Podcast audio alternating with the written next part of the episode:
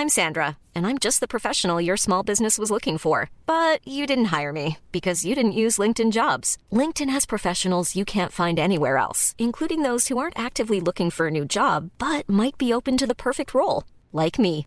In a given month, over 70% of LinkedIn users don't visit other leading job sites. So if you're not looking on LinkedIn, you'll miss out on great candidates like Sandra. Start hiring professionals like a professional. Post your free job on linkedin.com/people today.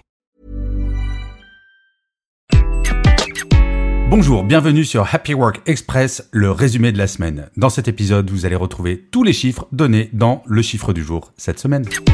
Selon le sondage hebdomadaire réalisé sur ma page LinkedIn, réalisé auprès de 4323 personnes, 61% d'entre vous déclarent avoir très confiance ou confiance en eux au travail. Ce chiffre peut sembler élevé, mais cela signifie tout de même que vous êtes 39% à avoir peu ou pas du tout confiance en vous.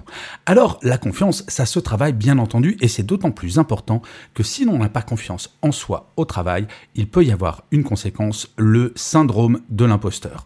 Et oui, ce syndrome qui peut vous pourrir la vie et faire en sorte que vous ne vous attribuez aucun succès ni aucune réalisation. Avoir confiance en soi, ça ne veut pas dire développer son arrogance. Non, ça veut juste dire être cartésien quand on s'évalue soi-même. Et d'ailleurs, l'épisode de demain de Happy Work sera entièrement consacré au syndrome de l'imposteur.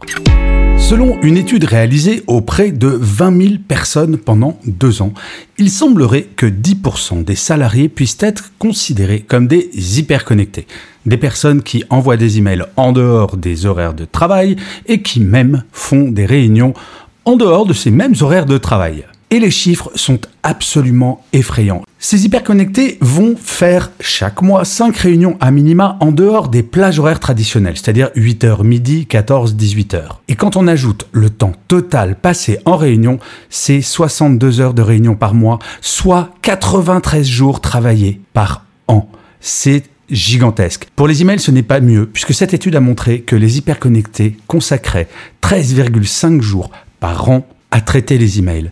Si vous faites le calcul, ces 10% d'hyperconnectés passent 50% de leur temps en réunion ou à faire des emails. C'est étonnant, non? Selon le baromètre annuel réalisé par Aiming et AG2R La Mondiale, depuis 2011, accrochez-vous bien, le nombre moyen de jours d'absence par an et par salarié a augmenté de 75%. Il y a 10 ans, ils étaient absents 14 jours par an en moyenne contre 24,5 jours l'année dernière en 2022.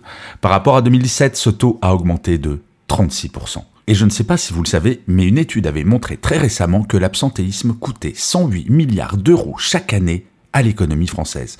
Oui, c'est absolument gigantesque. Comment agir? Eh bien, figurez-vous que la première cause d'absentéisme, c'est le stress lié au travail. Et oui, le bien-être au travail peut avoir également un impact sur l'absentéisme. Et quand on sait que le taux moyen d'absentéisme en France parmi les salariés en CDI est de 6,7% en 2022, on va dire qu'il y a du travail devant nous.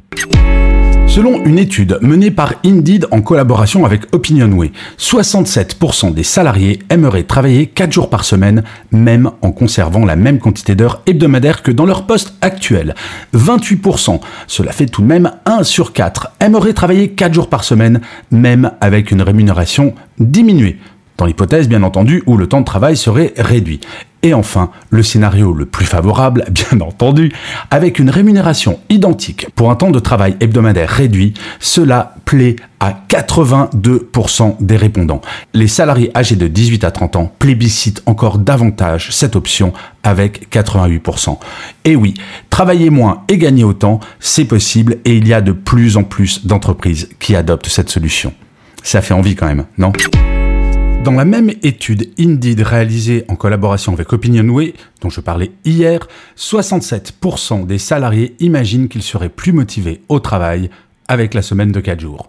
60% pensent que leur entreprise comptabiliserait moins d'arrêts maladie et c'est un paramètre extrêmement important pour les entreprises qui constatent depuis la pandémie de Covid 2020 une explosion de l'absentéisme au travail, comme je l'ai évoqué dans l'un des chiffres du jour de la semaine dernière. 55% des salariés vont jusqu'à dire qu'ils seraient plus attachés à leur entreprise grâce à la semaine de 4 jours. 54% pensent que les journées travaillées ne seraient pas plus dures à vivre que dans une semaine de 5 jours. Et là, nous parlons des salariés qui auraient une semaine de 4 jours avec la même durée de travail que sur 5. Et enfin, 54% des 18-30 ans estiment que cela favoriserait l'emploi. L'entreprise augmenterait forcément le nombre de ses salariés. Par contre, cette opinion passe à 43% seulement chez les plus de 30 ans. Merci d'avoir écouté cet épisode. N'hésitez surtout pas à vous abonner. Vous serez tenu au courant du chiffre du jour de demain.